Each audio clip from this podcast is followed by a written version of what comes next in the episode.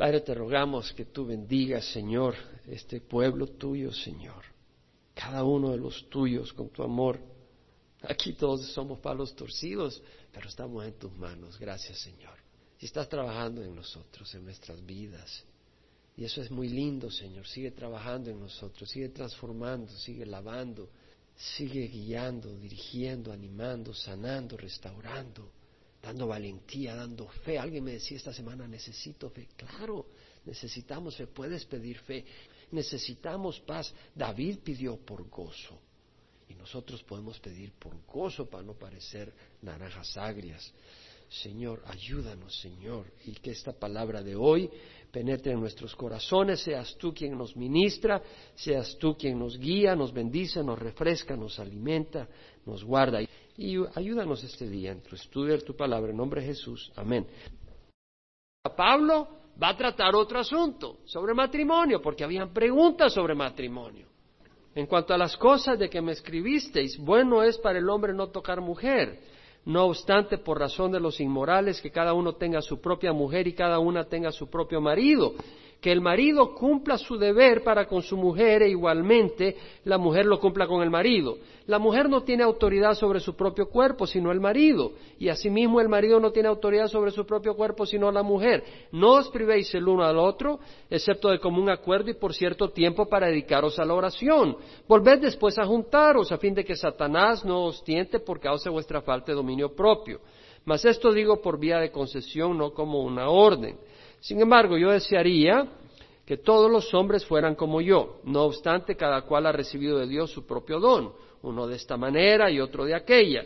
A los solteros y a las viudas digo que es bueno para ellos si se quedan como yo, pero si carecen de dominio propio, cásense que es mejor casarse que quemarse. Pablo empieza el versículo, el capítulo este, en cuanto a las cosas de que me escribiste, bueno es para el hombre no tocar mujer. Interesante. En cuanto a las cosas de que me escribiste, lo que quiere decir es que la iglesia en Corinto le escribía a Pablo. ¿Dónde estaba Pablo? Éfeso, cuando escribe esta carta. Le escriben a Pablo. Pablo le dice, y le, hacen unas preguntas. No tenemos la carta que le escribieron a Pablo. Lo interesante acá es que le han escrito a Pablo, ¿por qué? Porque era bonito, era fuerte, era pollón. No, ¿por qué? Porque era un hombre ungido por Dios, tenía la palabra de Dios. Amén. Estaban buscando respuesta de Dios. Amén. Es lo que estaba buscando. Es importante buscar las respuestas de Dios cuando hay una pregunta en tu vida. Cuando tienes una crisis, cuando no sabes qué, hacer. Es triste cuando no es así. El salmista escribió en el Salmo 119, 105, lámpara a mis pies tu palabra, luz para mi senda, para mi camino. La palabra de Dios es una lámpara es una luz para las decisiones que tomamos, para los problemas que tenemos. La respuesta está en la palabra de Dios. Es triste cuando los cristianos buscan las respuestas sobre conducta, sobre problemas de conducta en el hogar, en la familia, en el matrimonio, o actitudes, o situaciones de actitudes, o cuestión de moralidad, o lo que es justo y no es justo, fuera de la iglesia y fuera de la palabra de Dios. ¿No estaban poniéndose pleito entre ellos ante los incrédulos? Buscando dirección y buscando decisiones ante los incrédulos y no ante la palabra de Dios. Por eso yo no estoy muy a favor de consejeros matrimoniales seculares, porque ellos te van a aconsejar quién es el que diseñó el matrimonio. Es Jesucristo, es Dios. Y vamos a buscar el consejo de la palabra de Dios, y a Dios nadie lo engaña. A Dios nadie lo engaña, y por eso tenemos guías de la palabra de Dios para tratar estos asuntos. A ti te puede engañar cualquiera de una pareja, pero a Dios nadie lo engaña. Y tenemos la guía de cómo tratar los distintos asuntos. Hay personas que van ante psicólogos y trabajadores sociales no cristianos para resolver problemas de conducta con sus hijos dentro de la, lo mismo de la iglesia, hasta pastores. Y hay un problema con sus hijos en la escuela, entonces van donde un psicólogo o van donde una trabajadora social. Yo no creo que esa es la respuesta. La respuesta está en la iglesia, está en la palabra de Dios, en la guía. Que no te guste ese es otro problema. Que no tengas fe y no quieras aceptar la guía que Dios te da, ese es otro problema. Pero no es que Dios no nos esté dando la respuesta en la palabra de Dios. Personas van a terapistas seculares para resolver y sanar conflictos familiares. Yo no creo que es el terapista secular la respuesta. De nuevo es la palabra de Dios. Es la palabra del Señor. Pablo escribió, toda escritura es inspirada por Dios y es útil para enseñar, para reprender, para corregir, para instruir en justicia, a fin que el hombre de Dios sea perfecto, equipado para toda buena obra. Lo que va a decir Pablo sobre el matrimonio tiene validez en todo lo que dice. Pedro mismo lo dice. Ves a, a la segunda carta de Pedro, capítulo 3, versículo 15. Pedro dice, considerad la paciencia de nuestro Señor como salvación, tal como se escribió también nuestro amado hermano Pablo, según la sabiduría que le fue dada. Pablo escribe con sabiduría no suya, sino que le fue dada por Dios. Asimismo, en todas sus cartas, habla en ellas de esto, en las cuales hay algunas cosas difíciles de entender, que los ignorantes e inestables tuercen, como también tuercen el resto de las escrituras para su propia perdición. Es peligroso torcer capítulo 7 de 1 Corintios. Tiene que ver con matrimonio, tiene que ver con el hogar. Y Pedro habla de que algunos tuercen las escrituras. Muchas veces son cosas difíciles de entender las que escribió Pablo. Eso no te da libertad para manejarlas irresponsablemente. Por tanto, amados, sabiendo que de antemano, esto de antemano está en guardia, no sea que arrastrados por el error de hombres libertinos caigáis de vuestra firmeza. Hay personas que pueden interpretar estas escrituras en una manera distorsionada por su misma carácter de liberalidad y no de, de fidelidad a Dios. Creced en la gracia y el conocimiento de nuestro Señor y Salvador Jesucristo. Es lo que queremos crecer, en el conocimiento del Señor, para saber cómo tratar las distintas cosas. Pedro mismo también dice, ante todo sabe de esto, que ninguna, ninguna profecía de la Escritura es asunto de interpretación personal, sino que hombres inspirados por el Espíritu Santo hablaron de parte de Dios. Toda Escritura es inspirada por el Espíritu Santo. Hombres inspirados por el Espíritu Santo hablaron de parte de Dios. Entonces, esta es la palabra de Dios, lo que vamos a leer.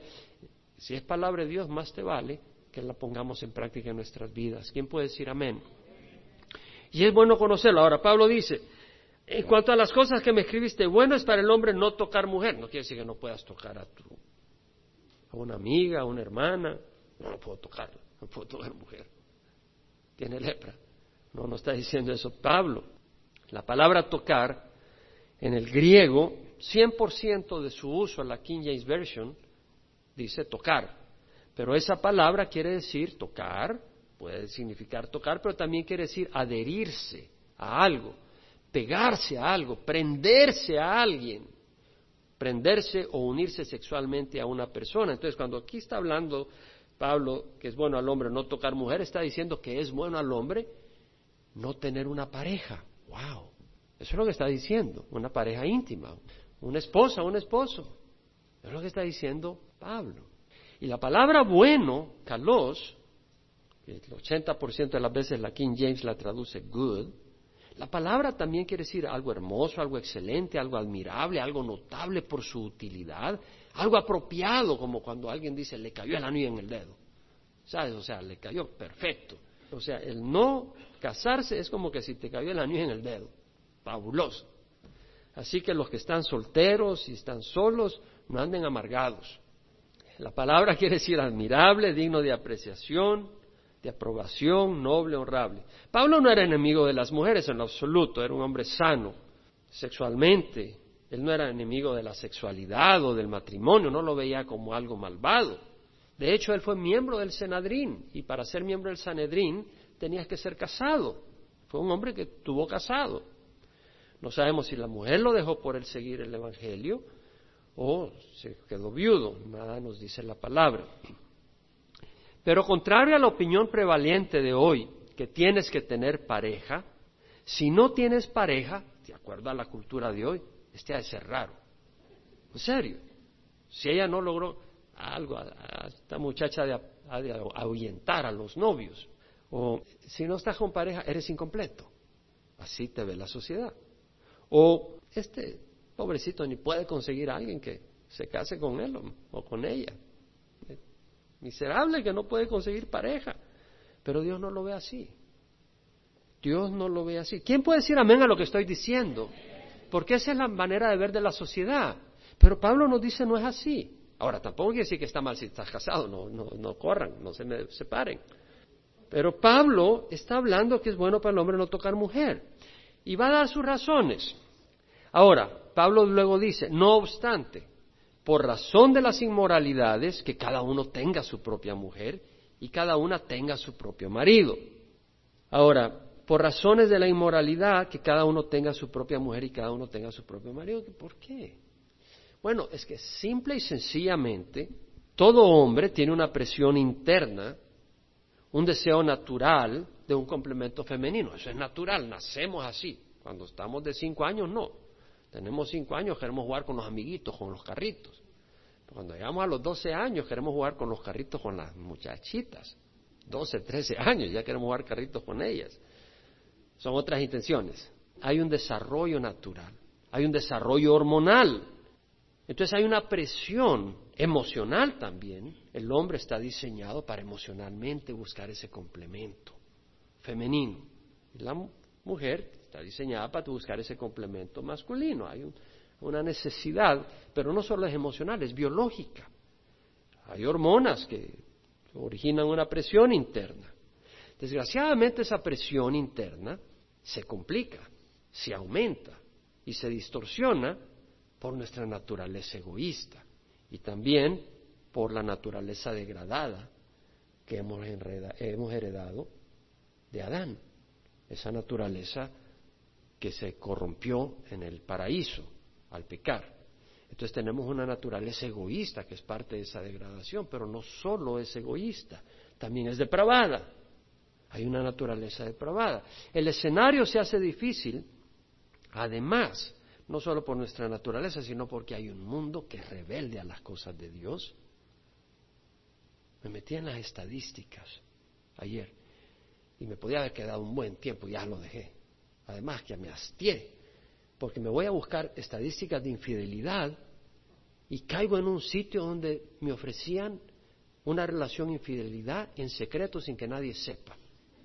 Es para la gente que quiere cometer infidelidad sin que nadie se sepa. Y hay un puño de clientes por lo visto.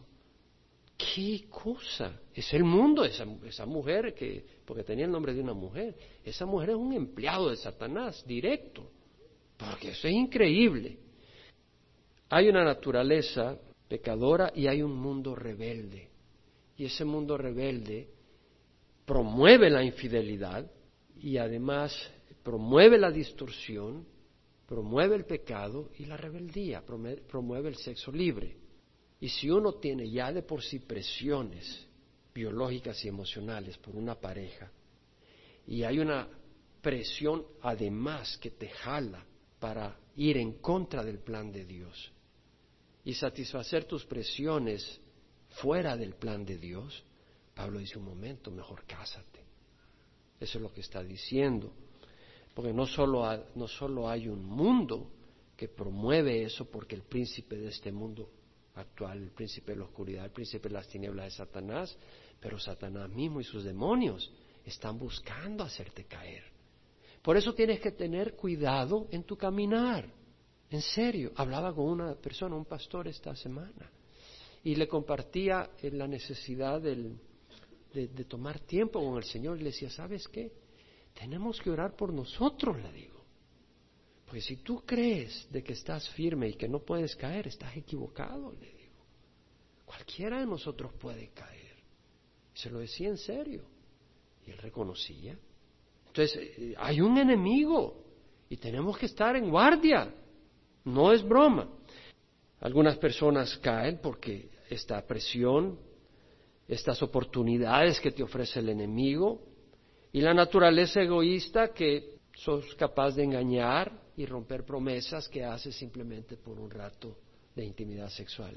Y lo que estás buscando es un rato de placer y no te importa la otra persona, no te importa el daño que haces a otro hogar, no te importa tener una relación íntima sin que haya un verdadero amor y al hacerlo de esa manera estás insultando a Dios, porque Él diseñó la relación íntima para que sea realizada con amor dentro del vínculo matrimonial. Y cuando tú estás haciéndolo de otra manera, estás rebelándote contra el plan de Dios, estás involucrando a otra persona en contra del plan de Dios y estás contaminando el mundo más y más con las estrategias y maldades de Satanás.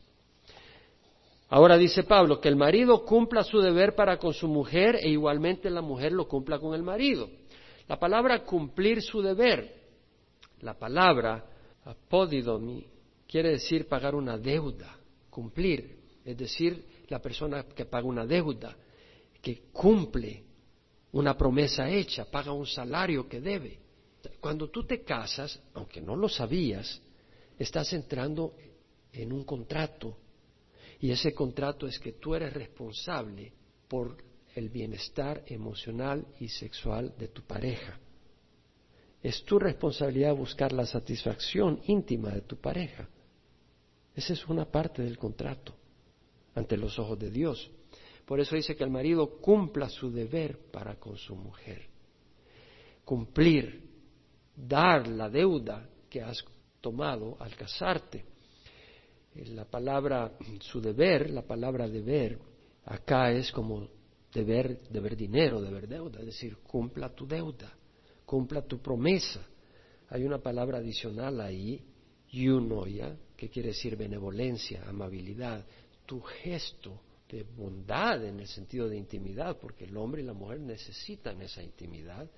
Y Pablo dice, eh, tienes que cumplir esa, esa parte como esposo.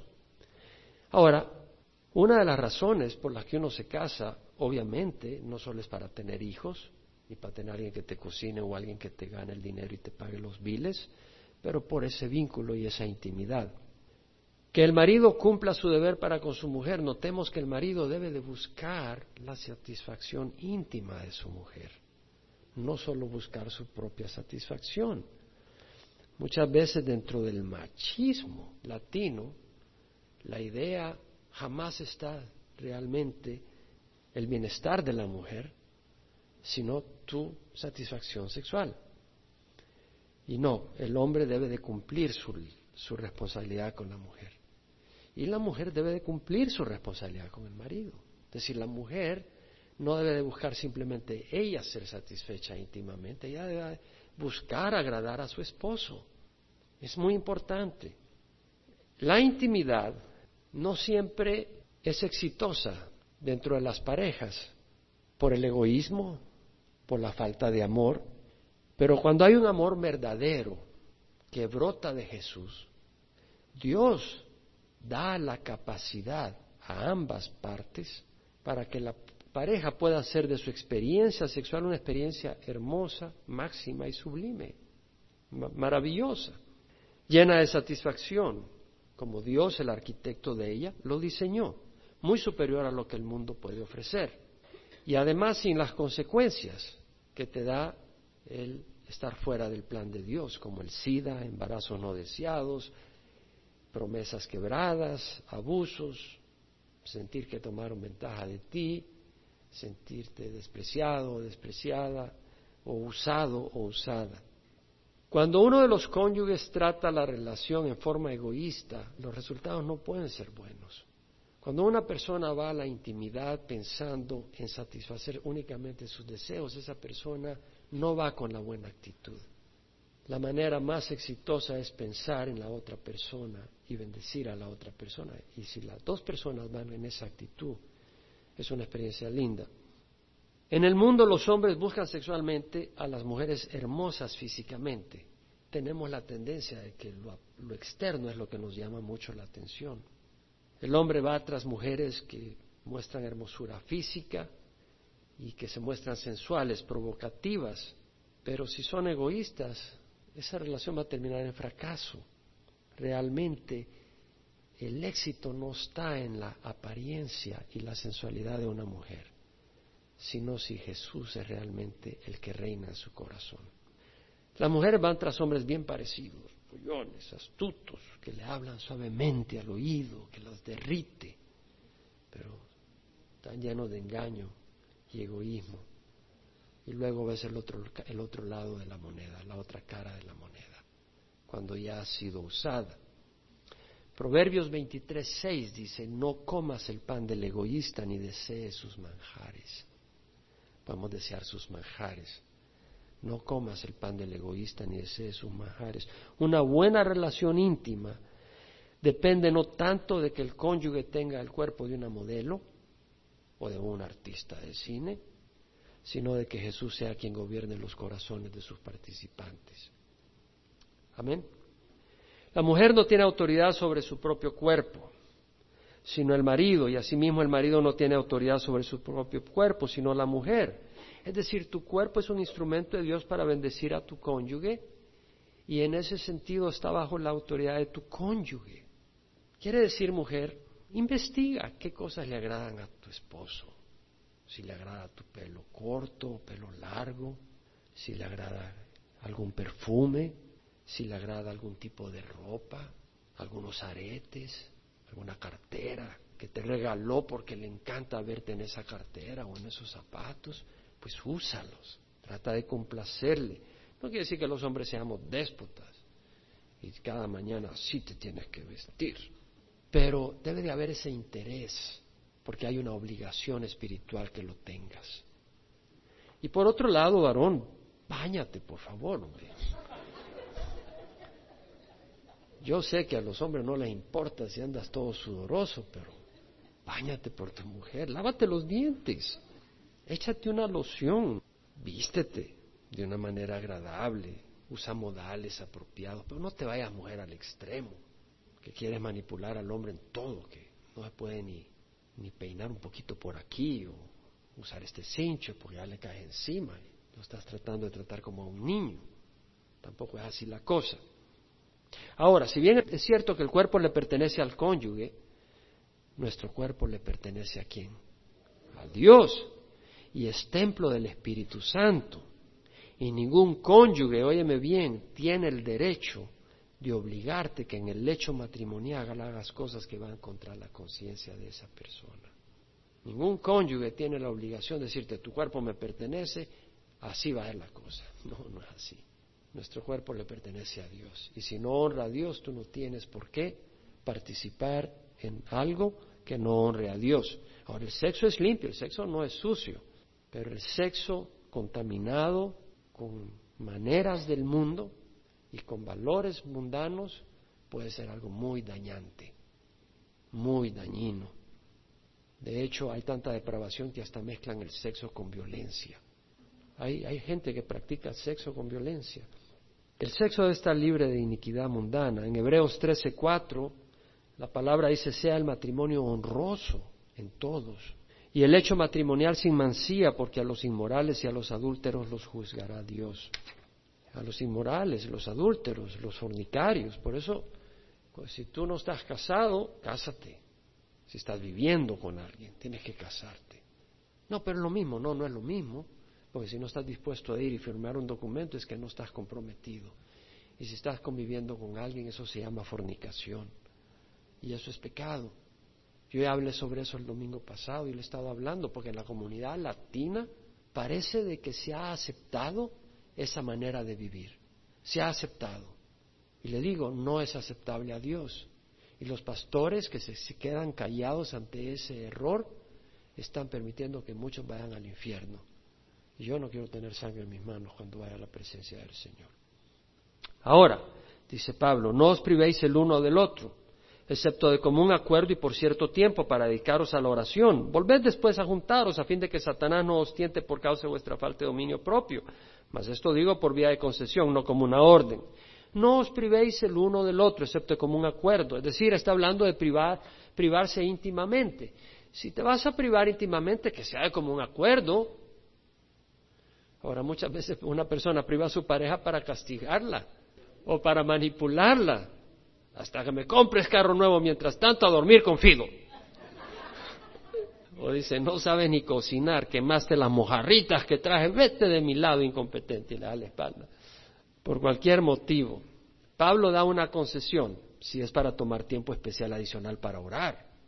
No, yo creo que no. Dudo que esa es la razón por la cual muchas parejas de la iglesia puedan abstenerse a veces. Creo que a veces es por conflicto. Pero Efesios dice, airaos, pero no pequéis, no se ponga el sol sobre vuestro enojo. Y Santiago dice, cada uno sea pronto para oír, tardo para orar y tardo para la ira, pues la ira del hombre no obra la justicia de Dios. Y en Efesios dice, sed más bien amables unos con otros, misericordiosos, perdonándoos unos a otros como Dios os perdonó en Cristo. Es necesario que la pareja tenga tiempo en la presencia del Señor, leyendo la palabra, orando juntos, porque si no, no puede haber comunión y no puede haber resolución de conflicto. Pablo dice, no os privéis de uno o del otro excepto por común acuerdo y por cierto tiempo, no por temporadas largas. Ahora tú dices, bueno, yo soy muy espiritual, me voy a dedicar a la oración seis meses. Ten cuidado, tienes que tener al Espíritu Santo como guía y tienes que tomar en cuenta la necesidad de tu cónyuge. Ignorar las necesidades de tu cónyuge con la excusa de que lo estás haciendo por servir a Dios no honra a Dios. Ahora, no confundas necesidad con caprichos, ¿verdad? Yo recuerdo en cierta iglesia un pastor que me decía, tengo un problema con esta pareja, que es que el muchacho estuvo soltero por tantos años y ya como a los 35 años se, se casó y ahora la mujer no le da agua, tres, cuatro veces al día está tocándole la puerta y, y dice, Jaime, ¿cómo hacemos? bueno, háblales ahora, porque eso ya no es, no está bien. Y luego dice Pablo, volveos después a juntaros, volved después a juntaros a fin de que Satanás no os tiente por causa de vuestra falta de dominio propio. Es decir, Satanás puede aprovecharse de tus buenas intenciones para hacerte caer. Dice, no, no, ten cuidado porque tenemos que ser astutos. Satanás puede aprovecharse y estás un tiempo sin intimidad y viene Satanás y te tienta y caes. Mas esto digo por vía de concesión, no como una orden. Es decir, lo que Pablo está diciendo acá, lo que está diciendo el, que se puedan privar por un tiempo, pero sea solo para la oración, que no sea por otra razón, lo da como una concesión. No está diciendo que tienen que hacerlo, pero lo está permitiendo en el espíritu. Pablo no está mandando que la pareja se abstengan frecuentemente, pero si son guiados por el espíritu y ambos se ponen de acuerdo en abstenerse, tienen que hacerlo brevemente. Sin embargo, dice Pablo, yo desearía que todos los hombres fueran como yo. No obstante, cada cual ha recibido de Dios su propio don, uno de esta manera y otro de aquella. Pablo una vez más exalta el celibato, el estar sin casarse. Pablo considera que el célibe, soltero o viudo, es más útil para el reino de Dios. Puede ser más útil, puede ser más útil. Puede dedicarse más libremente a servir a la iglesia, tiene menos compromisos y responsabilidades en casa. No obstante, dice Pablo, cada cual ha recibido de Dios su propio don, uno de esta manera y otro de aquella. El celibato es un don, es un don que viene de Dios, no es natural. La palabra es carisma, carisma, regalo, don. La palabra se traduce de las 17 veces en el Nuevo Testamento, gift 15 veces y dos veces free gift en la King James. Un regalo. Un regalo no lo pagas. Es un regalo, es un don, es un favor inmerecedero. Es una habilidad especial que recibe la persona sin merecerla, que Dios decide darla. Se la dio a Pablo. Dios le dio a Pablo el don de contenerse y no quemarse y poder estar sin una cónyuge. Es un poder sobrenatural, extraordinario, recibido por gracia, porque el hombre natural tiene esa presión por un cónyuge. Y para poder tener poder sobre esa presión se requiere un poder mucho mayor, más con todo el ambiente de inmoralidad. El celibato es mejor que el matrimonio si la persona tiene el don, pero si no lo tiene es un gran error. Vamos a 1 Timoteo 4, 1 al 5. El Espíritu dice claramente que en los últimos tiempos algunos apostatarán de la fe prestando atención a espíritus engañadores y a doctrinas de demonios, mediante la hipocresía de mentirosos que tienen cauterizada la conciencia, prohibiendo casarse y mandando abstenerse de alimentos que Dios ha creado para que con acción de gracias participen de ellos los que creen y que han conocido la verdad. El Espíritu dice claramente que en los últimos tiempos, y estamos en los últimos tiempos, Estoy convencido. El miércoles mencionaba que en los últimos 15 años, los 13 años más secos de la historia y calientes de la historia en Estados Unidos han ocurrido en los últimos 15 años. Desde que se guarda récord, registros de los años de la temperatura, los 13 años más calientes en Estados Unidos han sido en los últimos 15 años. Y vemos la, el panorama mundial político. Corea, vemos Irán, que no se ha mencionado mucho, pero ellos continúan con su plan. Es una seria crisis. Y me da mucha la atención lo del asteroide, que pasó cerca. Por 15 minutos no cayó en la Tierra. Por 15 minutos de desfase no cayó, hubiera destruido una ciudad entera.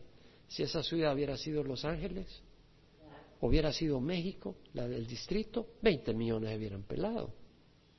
Pero lo más interesante es que el hombre cree que tiene todo bajo control. Y mientras ese asteroide pasaba a cierta distancia de la Tierra, un meteorito explotó en Rusia y destruyó edificios y más de mil personas fueron heridas. Vea, está en el, en, el Internet la trayectoria y la explosión. Dice que la explosión fue más fuerte que varias bombas atómicas, pero ocurrió en el aire.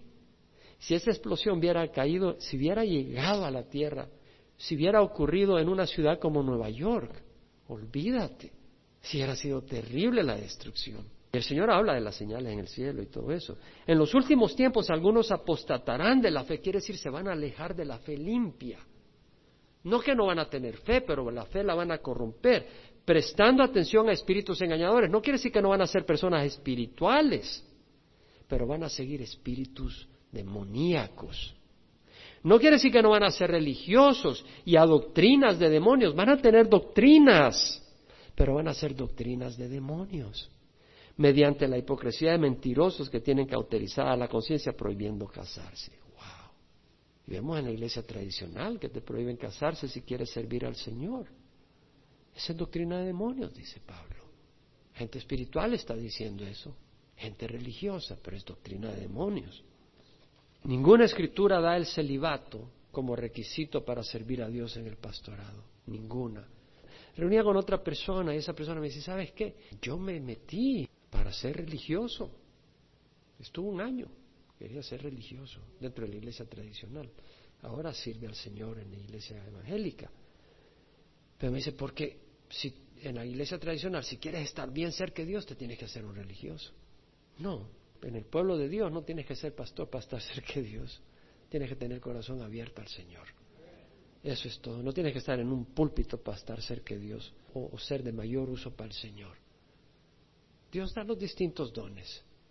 Es a ti que te corresponde abrir tu corazón al Señor. Y no tienes que estar soltero. Si Dios no te da el celibato, es peor el celibato. Primera de Corintios 9:5, Pablo dice, ¿acaso no tenemos derecho a llevar con nosotros una esposa creyente? Pablo habla del derecho a llevar una esposa creyente, así como los demás apóstoles. No solo era pastor, Pablo era un apóstol. Y los hermanos del Señor y Cefas, Cefas mismo llevaba mujer. Y sabemos todo el desorden que hay dentro de la iglesia tradicional cuando hombres que quieren servir a Dios están confundidos y están limitados y no pueden tomar mujer porque se les prohíbe. Y ese solo es uno de los errores doctrinales de la iglesia tradicional. Y como resultado, abuso de niños, pedofilia, pedófilos, inmoralidades, etcétera. Lo dice el Señor. A los solteros y a las viudas digo que es bueno para ellos si se quedan como yo. Pero si carecen de dominio propio, cásense, que es mejor casarse que quemarse. Una vez más, Pablo vuelve a hablar del ideal del celibato, ¿cierto o no? Amén. Quiere decir que si tú no estás casado, no te sientas mal. ¿Me explico? Si tú eres viudo, viuda y, Dios no te ha dado una pareja, no te aceleras a tener una pareja. Aprovecha a glorificar al Señor. Ahora, si necesitas una pareja, pídele al Señor, pero no te adelantes al Señor. Si carecen de dominio propio, cásense, dice Pablo. La palabra dominio quiere decir control, capacidad de gobernar tus pasiones. Si no tienes el poder de gobernar tus pasiones, no quiere decir que no las tengas, pero si tienes un poder sobrenatural del Señor para gobernarlas, gloria a Dios. Pues si no tienes ese poder, cásate, dice Pablo. Es mejor casarse que quemarse. Es decir, ¿por qué? Porque vas a poder tener una intimidad y vas a poder tener esa oportunidad y libertad de expresar tu sexualidad que Dios te ha dado como un don también. Pero lo vas a hacer en forma aprobada por Dios, porque si lo haces en forma desaprobada por Dios, te vas al infierno. Eso es lo que dice la Biblia. No, Dios entiende. No, no, no andes con cuento. Ahora, si bien el matrimonio es de ayuda, no es garantía contra la inmoralidad. Estemos sabios de eso. Muchas personas casadas se meten en adulterio. La persona egoísta no tiene ninguna consideración de otro, solo le importa su propio placer. El ser humano sin temor a Dios actúa de acuerdo a los deseos pecadores. Me fui al internet, como le digo, pero después me hastié. Eh, a la página que sea www.milenio.com, consulté el día de ayer un artículo que dice crecen infidelidades y divorcios en México un artículo del 27 de marzo del 2012 por Blanca Valdés. Y sus cantidades, sus estadísticas me parecen muy confiables porque comparé otras estadísticas que no traigo al caso. Pero este artículo escrito en la Ciudad de México dice una investigación del Instituto de Investigación en Psicología Clínica y Social reveló que en México 15% de las esposas y 25% de los esposos tienen o han tenido relaciones extramaritales. Uno de cada hombre, de cada cuatro hombres casado está cometiendo infidelidad o ha cometido infidelidad. Y las cifras son similares en Estados Unidos. Otra página web, www.statisticbrain.com, consultado ayer, un artículo que se titula Infidelity Statistics, estadísticas de infidelidad. Su fuente es Associated Press, prensa asociada. Journal of Marital and Family Therapy, o sea, la revista de terapia familiar y marital. Una investigación hecha el, 8 de septiembre del 2012 dice que el 74% de los hombres dicen que ellos serían infieles si nadie se diera cuenta. Wow. Y el 68% de las mujeres dijeron que ellas serían infieles si nadie se diera cuenta. Está en nuestra naturaleza. Eso es lo que es realmente. Y los que dicen, ¿por qué Dios se va a dar cuenta, no? Vemos de que hay una naturaleza pecadora y solo el temor a Dios. Por eso si tú quieres realmente tener mayor oportunidad de éxito, busca al Señor. Y si tú te casas con una persona que ama al Señor, pues hay menos posibilidades de infidelidad.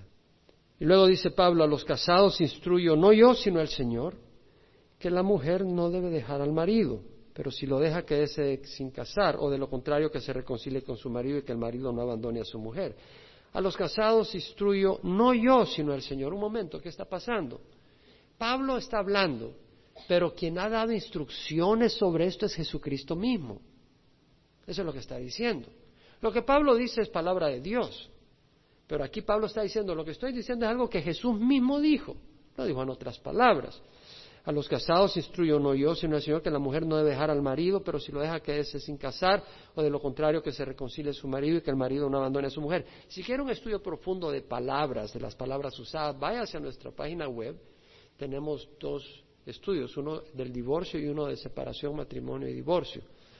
Y tenemos esos estudios, una serie que dimos. Pero voy a tratar un poco el tema, una vez más acá. Jesús habló del divorcio. En Mateo 19, versículo 3, se acercaron a Jesús algunos fariseos para probarle diciendo, ¿es lícito a un hombre divorciarse de su mujer por cualquier motivo? Está hablando del divorcio. La palabra divorcio eh, está llevando el, el significado de que tú te separas con el propósito de casarte de nuevo, porque el Señor había dado a través de Moisés ese permiso para que el hombre, al desechar a la mujer que quería desechar, le diera una carta de divorcio para que ella se pudiera volver a casar y no se quedara sin casarse. Entonces el Señor dice, ¿no habéis leído que aquel que los creó desde el principio los hizo varón y hembra? Y añadió, por esta razón el hombre dejará a su padre y a su madre y se unirá a su mujer y los dos serán una carne. Por consiguiente ya no son dos sino una carne, por tanto lo que Dios ha unido ningún hombre lo separe. Entonces le dijeron, ¿por qué Moisés mandó darle carta de divorcio y repudiarla? O sea, la carta de divorcio. Pablo está hablando acá y, el propósito de la carta de divorcio era divorcio para que se pueda volver a casar, ese era el propósito. Y Jesús está hablando en ese contexto de la separación con el propósito de volverse a casar. Él le dijo, por la dureza de vuestro corazón, Moisés os permitió divorciaros de vuestra mujer, pero no ha sido así desde el principio. Y yo os digo que cualquiera que se divorcie de su mujer, salvo por infidelidad, y la palabra ahí es por nía, inmoralidad, bestialidad, cualquier desorden sexual, y se case con otra comete adulterio. Entonces el Señor está diciendo, no, no te puedes divorciar realmente y casarte con otra persona, porque ese es el propósito del divorcio, a menos que haya habido adulterio, fornicación, algún tipo de inmoralidad fuerte. No porque el muchacho voltea a ver a alguien de repente y dice, ah, este es un inmoral, ya, me divorcio. O porque la muchacha voltea a ver a alguien todo fuerte y se le fue la vista un poco, mira, échate unas libritas más, haz un poco más de ejercicio, ya, esto es una inmoral, me divorcio.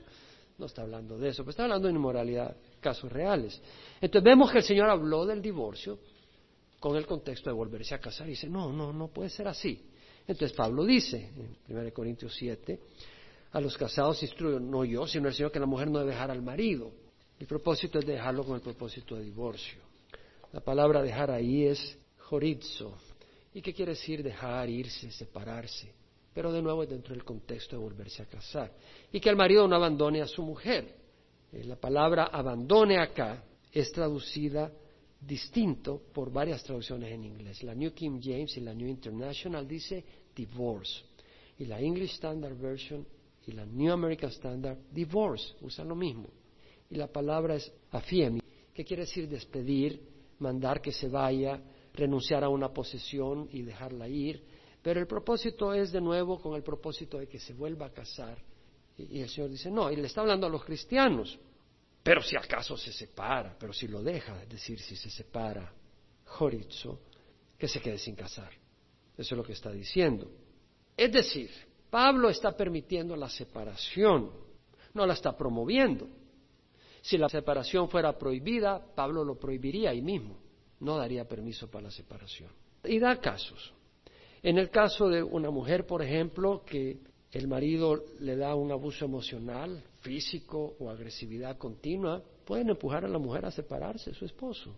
O puede que el marido sea un holgazán, que no quiere trabajar, no quiere ayudar en nada, ni ayudar al cuidado de los niños, y encima del dinero que hace la esposa se va a pasar a fiestas y a jugar billar y a echarse sus tragos. Y la mujer dice, te olvídate, yo no te voy a estar manteniendo. O puede ser casos que el marido sea tan irresponsable y arriesgue el bienestar físico y emocional de los hijos, trayendo drogas a la casa o amistades peligrosas que son una terrible influencia, o sea violento y abuse a los hijos física o emocionalmente. No le muestre amor a la esposa para nada. Y la madre necesite huir de dicha situación. Pastor, y en este caso y en otro caso, trátalo con el Señor. Tú sabes lo que está pasando tú, yo no lo sé. Y tú y tu cónyuge pueden engañar a medio mundo, o tu cónyuge, o tú puedes engañar a medio mundo, pero tú tienes que dar cuentas a Dios un día. Trata con Dios, que Él sea tu guía de la situación tuya. Por supuesto, habemos pastores para ayudarte con la palabra del Señor y orar por ti, y habemos miembros de la iglesia para orar por ti y tratar los asuntos con la discreción de vida. Y el marido no abandone a su mujer, pero hay situaciones que se prestan para que un marido tenga que salir del ah, pues ya sea abuso emocional, físico, agresividad continua, casos donde a veces la mujer está en una guerra campal contra el esposo, hay casos que la mujer puede ser irresponsable y, y arriesga el bienestar físico y emocional de los hijos al traer drogas, amistades peligrosas, puede que la mujer sea violenta, abuse a los hijos verbalmente, emocionalmente y el esposo tenga que tomar acción. Interesante porque los casos anteriores no parecen ser de personas creyentes. El comportamiento de uno de ellos o de ambos que trate de esa manera a su pareja no es la de un cristiano y pone de tela de juicio si son salvos. Dios tiene la palabra final, yo no voy a juzgar a nadie, Dios va a juzgarle, pero no quisiera estar en los pies de la persona que destruye su hogar debido a esas actitudes. Gálatas habla claramente del fruto de la carne. Gálatas 5, versículo 19. Ahora bien, las obras de la carne son evidentes, las cuales son inmoralidad, impureza, sensualidad, idolatría, hechicería, enemistades, pleitos, celos, enojos, rivalidades, disensiones, sectarismos, envidias, borracheras, orgías y cosas semejantes contra las cuales os advierto, como ya lo he dicho antes, que los que practican tales cosas no heredarán el reino de Dios. Tú dices, bueno, somos cristianos, pero si tú estás en pleito continuo contra tu cónyuge y estás continuamente en celos y enojos y en rivalidades, yo me pregunto si realmente conoces al Señor. Y el hogar del cristiano debe ser un hogar de paz. ¿Quién puede decir amén a eso? No puede ser la caldera del infierno, hermanos. No puede ser la caldera del infierno, porque entonces no estás honrando a Dios.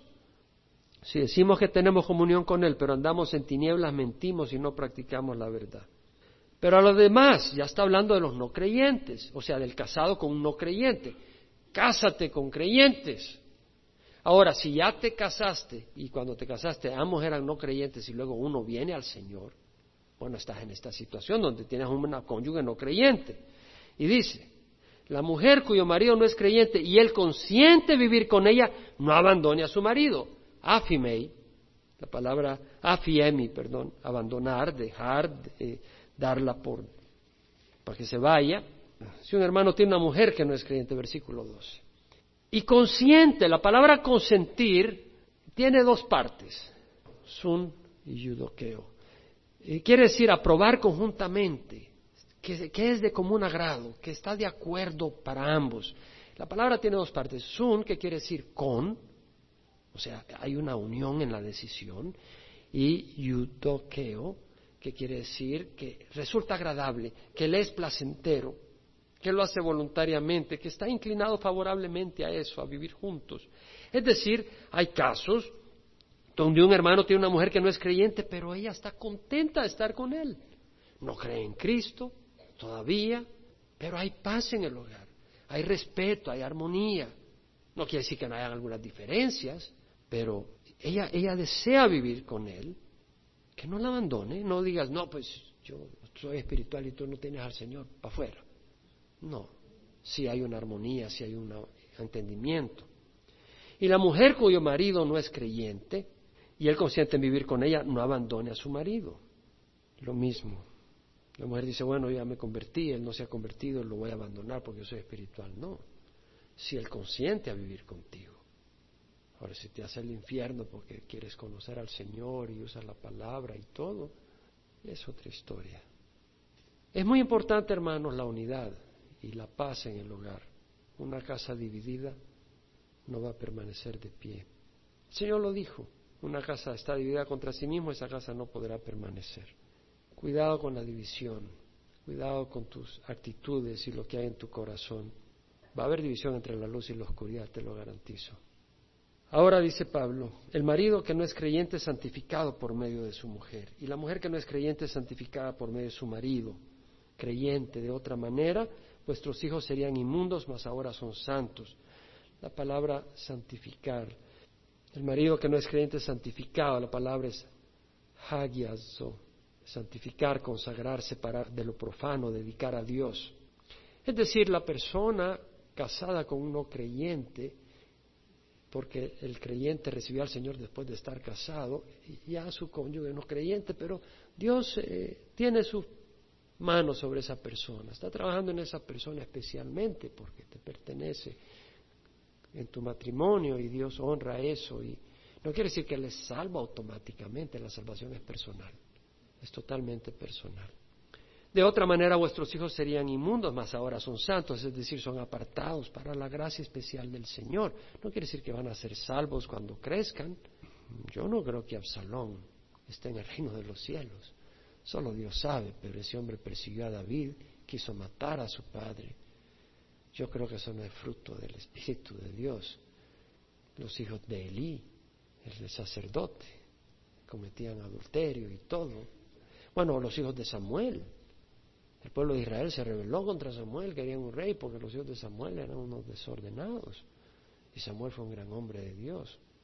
Si tú estás banking, estás eh, descansando en el hecho de que tus papás o tu papá o tu mamá está muy dedicado al Señor, ten cuidado porque tú tienes que tomar una decisión. El Señor no tiene nietos, tiene hijos. Sin embargo, si el que no es creyente se separa, que se separe.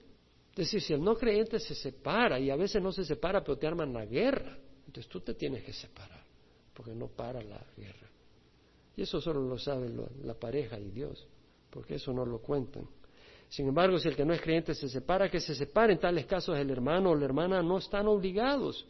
Dios no nos ha llamado para vivir en guerra, Dios nos ha llamado para vivir en paz. El hogar tiene que ser de paz. Ahora dice, pues ¿cómo sabes tú, mujer, si salvarás a tu marido? ¿Cómo sabes tú, marido, si salvarás a tu mujer? Lo que está diciendo es que si tu marido no creyente o tu mujer no creyente quiere vivir contigo, fabuloso, ministrale para que reciba al Señor. Es lo que está diciendo. Un tema delicado, pero lo hemos cubierto con la palabra de Dios y lo doy gracias a Dios. Qué bueno que Dios nos da su luz, ¿verdad? Y qué bueno que el hombre y la mujer que sigue a Dios no tiene que estar bajo condenación porque tiene la dirección del Señor para saber qué hacer. Y a quien tiene que darle cuenta es al Señor. Pero es un área delicada. ¿Quién puede decir amén? Y lo pude notar por el silencio con el que estaban escuchando en muchos momentos. Y podía saber porque estaban absorbiendo lo que la palabra del Señor nos dice. En el área de intimidad, por ejemplo. Y hay muchas áreas donde eh, el hogar sufre. Algunas personas están divorciadas o separadas. Si estás en Cristo, estás bien. Estás bien, no estás incompleto.